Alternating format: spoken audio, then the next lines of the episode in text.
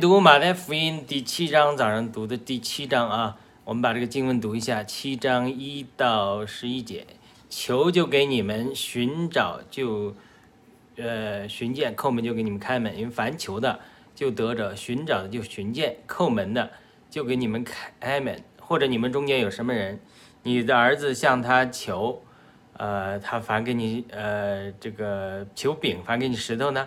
或求鱼，反给他蛇呢？你们虽然不好，尚且知道把好东西给儿女，何况你们在诸天之上的父呢？岂不要把好东西给求他的人吗？这个很有意思。路加福音讲到不是好东西，而是指圣灵。所以我们要从马太福音和路加福音讲，我们要活的信心。当我们求上帝、求天赋赐给我们的时候，一定赐给我们好东西。而且呢，我们要求圣灵的浇灌和充满。路加福音十一章讲到，我们一定会得到圣灵的浇灌和充满。